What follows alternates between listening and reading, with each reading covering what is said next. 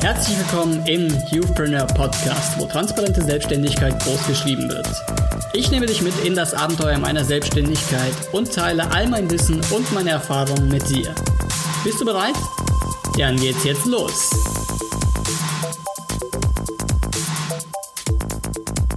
Herzlich willkommen beim Youthpreneur Podcast und heute wieder eine neue Episode. Heute habe ich zu Gast den Alex. Alex, wer bist du und was machst du? Ja, ich bin der Alexander Fegel. Ich bin seit ungefähr zwei Jahren unternehmerisch tätig. Am Anfang mit einem Einzelunternehmen, das ich circa ein halbes Jahr lang geführt habe im Bereich Website-Entwicklung, Softwareentwicklung, IT-Consulting und Training. Und nach einem halben Jahr habe ich damit aufgehört und eine, Kapitalgesellschaft gegründet, die Foxfire Consulting UG, jetzt bald GmbH. Und die macht im Prinzip das gleiche, nur halt als Kapitalgesellschaft und hat jetzt mittlerweile fünf Mitarbeiter. Okay, also bist du praktisch, hast dich praktisch weiterentwickelt vom genau. Einzelunternehmer zum, ähm, ja, praktisch Entrepreneur dann. Genau. okay. So ähm, also sprich, du äh, ja vom Einzelunternehmer gestartet, jetzt äh, dann der Zwischenschritt in die UG und jetzt demnächst äh, in die GmbH. Hast du das schon von Anfang an so geplant? Also war das von Anfang an dein Ziel oder hat sich das nur so äh, hin entwickelt? Nee. Ähm, ich studiere ja noch nebenbei, möchte ich mal anmerken. Und die UG habe ich eigentlich nur aus einem einzigen Grund gegründet und zwar damit äh, es ist so beim Einzelunternehmen werden alle Einkünfte, die man hat, äh, sofort äh, geltend gemacht und bei einer UG halt nur dein Geschäftsführergehalt. Und ich hatte die UG gegründet, um halt dieses erhöhte Gehalt zu umgehen, um mein BAföG normal bekommen zu können. Aber mittlerweile hat sich das so entwickelt, dass ich das nicht mehr brauche. Und ja, anfangs war es nicht geplant.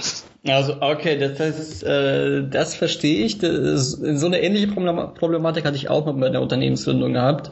Da wollte ich auch mit einem äh, Freund, der studiert und BAföG bekommt, was gründen. Und da hatte man nämlich dasselbe Problem. Ja.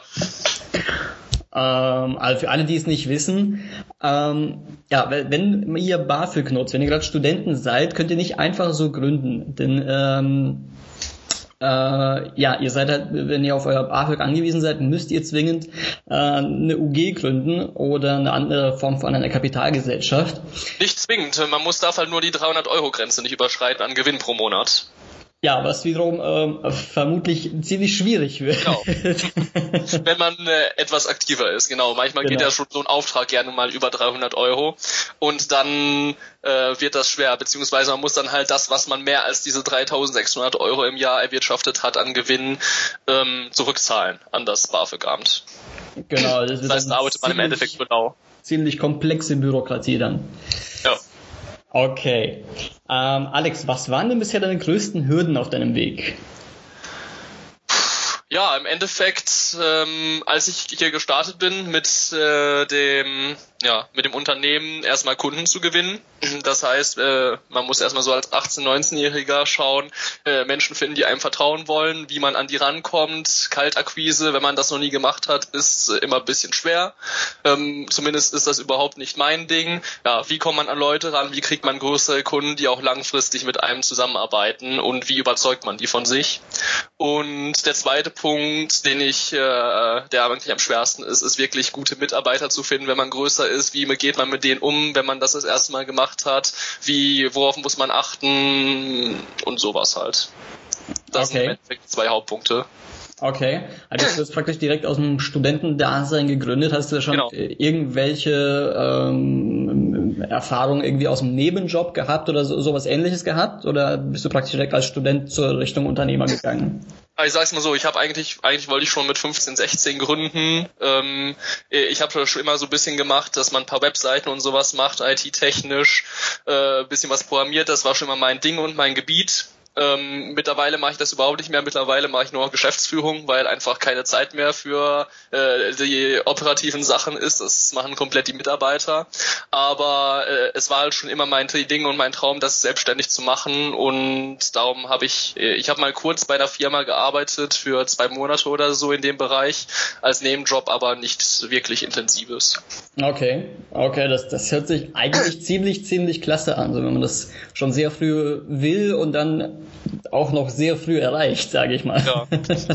ja, anfangs war es wirklich, dass ich einfach programmieren wollte und Webseiten gestalten wollte, aber mittlerweile ist es halt auch einfach äh, durch die Größe des Unternehmens in einen komplett anderen Bereich gegangen von dem, was ich jetzt heute mache. Heute mache ich im Prinzip BWL und Geschäftsführung. Ja, ja, ja. Äh, studieren tue ich noch Wirtschaftsinformatik. Das ist so eine Mischung daraus, was mir eigentlich auch sehr geholfen hatte. Viele Sachen, äh, zum Beispiel Rechnungswesen, Buchhaltung und so, die ich im Studium gelernt hatte, konnte ich direkt im Unternehmen anwenden. Da hat man natürlich nochmal eine andere Motivation im Studium, sich damit äh, zu beschäftigen, wenn man das direkt in seinem Unternehmen anwenden kann. Ja, ne, klar, also alles, was man mitnehmen kann fürs klar. Unternehmertum, ist immer extrem wertvoll. Ja. Äh, war bei mir ähnlich damals, als ich meine Ausbildung zum Kaufmann äh, im Einzelhandel gemacht habe. Gerade aus dem Bereich, also sowas Buchhaltung und sowas äh, das ja. kann ich ja eins zu eins so in die unternehmerische Tätigkeit mitnehmen. Normalerweise ist das ja nicht so super spannend, das Feld. Genau, äh, eher im Gegenteil. Also ich war, glaube ich, auch einer der wenigen, den, äh, der im Unterricht wirklich so mit etwas mehr Spannung aufgepasst hat. Ja. ja. für mich war das ja auch eine neue Welt. Ich bin ja an der FH studiere da kommen viele schon aus einer kaufmännischen Ausbildung. Ich kam vom Abitur und da hatte ich gar nichts mit Rechnungswesen und so zu tun gehabt. Die ersten zwölf Vorlesungen musste ich erstmal verstehen, was der überhaupt von mir will und worum es da geht. Also ohne das Studium hätte ich, glaube ich, mich gar nicht so reinfuchsen können in das Rechnungswesen. Da hätte ich einfach auf den Steuerberater vertraut, was äh, kritisch ist. Ja, das ist, äh, egal wie man alles selbst macht, ist gar nicht mal so einfach, wie es sich meistens anhört, weil das ist genau. eine vollkommen andere Welt. Klar. Okay. Ähm, was wäre dann dein wichtigster Tipp für junge Leute, die auch äh, unternehmerisch tätig werden wollen? Mein wichtigster Tipp, es gibt viele wichtige Tipps. Dein allerwichtigster, so, so on the top.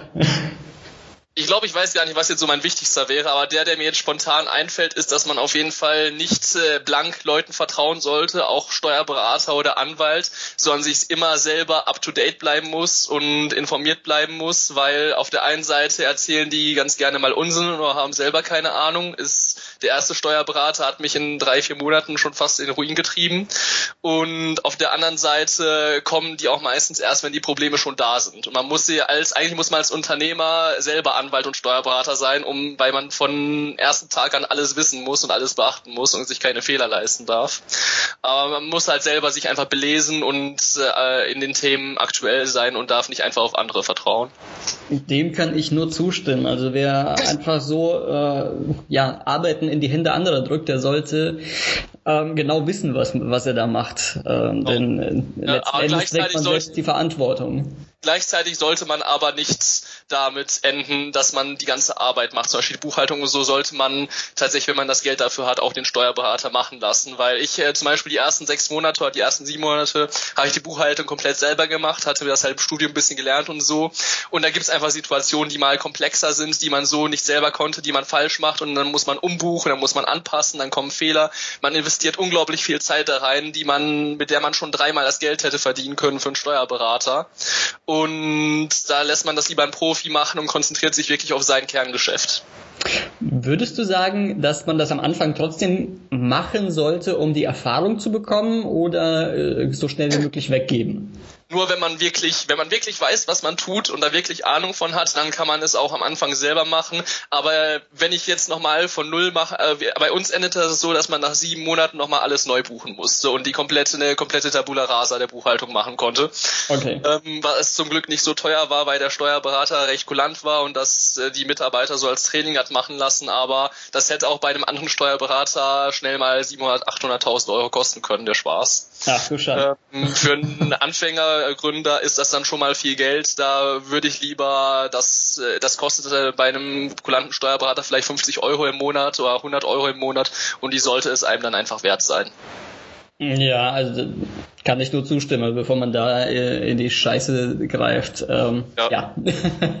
Vor allem, es kostet einfach viel Zeit. Da kommen immer Sondersituationen, dann sitzt man manchmal zwei Stunden und recherchiert für eine einzige Buchung, um das richtig zu machen. Gut, dann hat man was gelernt, ist natürlich auch eine nette Sache, aber es kostet einfach viel Zeit, die man besser investieren kann.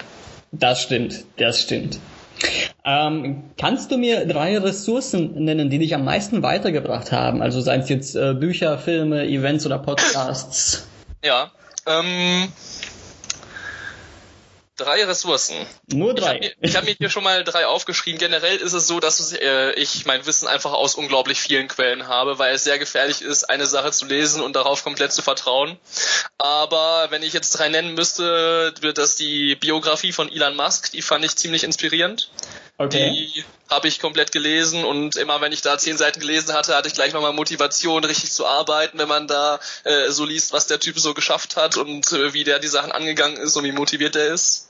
Da ist man gleich ganz Feuer und Flamme. Okay, die Dann, liegt bei mir noch ungelesen auf dem Schreibtisch. Das ist doch eine Erinnerung. Kann ich dir nur empfehlen. Ähm, dann fachlich, für das, was ich tue, ist es einfach auch nötig, dass man fachlich Ahnung hat von, äh, vom IT-Background, dass man die Sachen auch beurteilen kann und im Zweifelsfall auch selber eingreifen kann und sieht, was die Mitarbeiter machen. Darum das erste Buch, das mich eigentlich richtig äh, stark in die Programmierung eingeführt hat und in komplexen Sachen mich richtig begeistert hat, war der C++ Primer. Äh, das ist die Programmiersprache, mit der ich äh, zum Anfang richtig angefangen habe. Darum habe ich den auch mal aufgelistet. Mhm. Und dann generell so alle Sachen von Dirk Müller fand ich eigentlich immer ganz interessant und spannend. Er okay. ist jetzt nicht eine spezielle Ressource, aber halt die Person, von man sich die Sachen von ihr anhört und so, kann man einfach viel lernen aus meiner Sicht. Das stimmt, das stimmt. Also der, der ist auch themenübergreifend sehr, sehr, sehr interessant. Ja. Das sind Top-Ressourcen, die werden alle auch nochmal in den Show Notes verlinkt. Ähm, hattest du zu Beginn, als du gestartet bist, genaue Ziele für die Zukunft gehabt? So zum Beispiel nach, nach Jahr X äh, will ich Summe Y verdienen oder in drei Jahren will ich äh, ein Miethaus äh, sonst wo haben oder sowas ähnliches? Ähm, viele erfolgreiche Leute sagen, dass es unglaublich wichtig ist, Ziele zu haben und sich diese tatsächlich auch aufzuschreiben. Ähm, da gibt es ja teilweise Studien, dass äh, Harvard-Absolventen von 40 Stück drei Leute sich ihre Ziele erreicht ha aufgeschrieben haben und diese drei Leute ihre Ziele dann auch Ende, am Ende erreicht haben und die anderen 37 deutlich weniger erreicht haben. Ähm, ich persönlich äh, habe das eigentlich immer ein bisschen lapidar gehalten. Das heißt, wie ich schon mit der UG angefangen hatte, war das alles eher so, ja, es entwickelt sich so und kommen mal schauen, was passiert. Wir wachsen da so rein und am Anfang, äh, ich sag's mal so, ich hatte schon immer so ein gewisses Ziel vom Auge. Zum Beispiel, dass die UG jetzt in drei Jahren eine GmbH wird, das hatte ich am Anfang so im Auge, was jetzt nach einem Jahr geklappt hat und das hat sich halt immer geändert. Also man hat schon so grobe Endziele vom äh, Auge, aber ich äh, arbeite jetzt nicht jede Woche auf das nächste Ziel hin und schreibe mir alles akribisch auf. Ich habe eher so äh, grobe Jahresziele im Auge, die ich erreichen möchte. Okay. Zum Beispiel habe ich ein Gewinnziel vom Auge, was ich für die GmbH erreichen müsste, aber was zumindest gut machbar sein sollte, wenn das jetzt das Jahr weiter so läuft wie im Moment. Das habe ich so im Blick. Aber ich setze, und wenn man mal einen Kunden oder so hat, nimmt man sich halt natürlich auch mal vor, dass man den dann auch entsprechend gewinnt und so. Aber ich lebe jetzt nicht so auf Ziele hinaus. Okay, aber das, das ist schon mal interessant, dass man sich dann doch Jahresziele. Anders als es eigentlich sonst empfohlen wird von erfolgreichen Menschen. Ja, also man hört immer überall Verschiedenes, was ich bisher ja. gehört habe, ja. ja. ähm, also bis jetzt hast du immer nur so grobe Jahresziele dir gesetzt. Ja. Was man vielleicht noch erwähnen kann vom Gerhard Hörhan, finde ich auch die ganzen Sachen sehr interessant. Der ja, okay. erzählt auch sehr spannende Sachen, ist auch eine gute Quelle als Ressource. Ja, werden wir auch alles verlinken. Ähm, wenn du eine Sache in deiner Vergangenheit ändern könntest, äh, was wäre es? Ja, es gibt eigentlich nur eine einzige Sache, die ich bei der sicher hat man mal ein paar Fehler gemacht und mal mit dem Kunden was Falsches gesagt oder sich falsch präsentiert oder so und daraus gelernt. Aber gut, das äh, ich bin halt ein Mensch, der immer sagt, okay, dann falle ich halt mal auf die Schnauze und dann weiß ich es das nächste Mal besser und das muss auch einfach mal passieren, damit man es das nächste Mal überhaupt besser, besser wissen kann. Ähm, aber es gab eine einzige Sache, die ich wirklich hätte anders äh, machen wollen. Und das war, da war ein Kunde, mit dem man sich wirklich gestritten hat und wo ein paar unschöne Sachen gefallen sind und so weiter. Da habe ich mich auch ein bisschen daneben benommen. Und das ist eigentlich das Einzige, wo ich mir wünschen würde, dass das einfach nicht passiert wäre. Aber okay. ansonsten ähm, waren alle Fehler eigentlich so, dass ich gesagt hatte, das muss auch mal passieren, damit man daraus lernt. Okay, sehr interessant, also quasi so, so ein Kundenfehler. Also ich denke mal, äh, sowas wird früher oder später jedem mal passieren. Klar. Okay, sehr, sehr interessant. Hast du noch ein paar letzte Worte für die jungen Zuhörer? Ja, mh, mm, unternehmerisch tätig werden ist halt nicht für jeden etwas. Es kommt immer ein bisschen auf den Umfang an. Ich denke, so ein bisschen nebenbei kann jeder was machen und sollte es vielleicht auch sogar und sich dafür interessieren. Aber man braucht natürlich auch gewisse Nerven und die haben halt manche Menschen und manche Menschen haben sie auch einfach nicht, um auch mal sich dem Risiko auszusetzen und im Zweifelsfall auch mal sagen, okay, dann sind die 2000, 3000 Euro halt weg, da habe ich was daraus gelernt. Dazu muss man auch einfach bereit sein und dann sagen, scheiß drauf. Ähm ich kann es nur jedem empfehlen, wenn der Vorteil beim unternehmerisch tätig sein ist halt, dass man für sich selber verantwortlich ist, komplett frei ist und im Endeffekt nur sich selber Rechenschaft schuldig ist, wie weit man kommt und wie erfolgreich man ist. Ähm, das ist einfach das sehr Schöne daran. Manche Menschen mögen halt mehr die Sicherheit, wobei als Arbeitnehmer ist man heutzutage auch alles andere als sicher. Man wird im Endeffekt, äh, ist man die Sau. Aber das würde jetzt ein bisschen zu weit führen, das zu erklären. Ähm, ja, die zweite Sache ist eigentlich, dass man frühestmöglich anfangen sollte anzulegen und äh, zu investieren und äh, sich ein Vermögen aufzubauen, anstatt alles zu verprasseln. Okay, das ist klasse und teilweise auch sehr inspirierend. Das finde ich super. Ähm, Alex, wo kann man dich finden, wenn man mehr über dich erfahren möchte? Ähm, es gibt einen alten YouTube-Channel, den ich mal mit 14, 15 angefangen hatte, den möchte ich aber ungern nennen, weil der mittlerweile ziemlich peinlich ist. Die Videos sind so drei, vier Jahre alt. Das äh, ist sehr unschön, aber auf meiner Website kann man mich finden, auf foxfiredev.net. Ähm, da ist das Unternehmen einmal dargestellt und ansonsten auch bei Facebook, Sing und so kann man mich auch gerne anschreiben. Super. Alex, es hat mich riesig gefreut. Vielen, vielen Dank für das Interview. Und ich Kein hoffe, man, man, läuft sich irgendwann mal über den Weg. Gerne. Jo. Ich danke dir. Dir auch noch einen schönen Abend. Ciao. Ciao, ciao.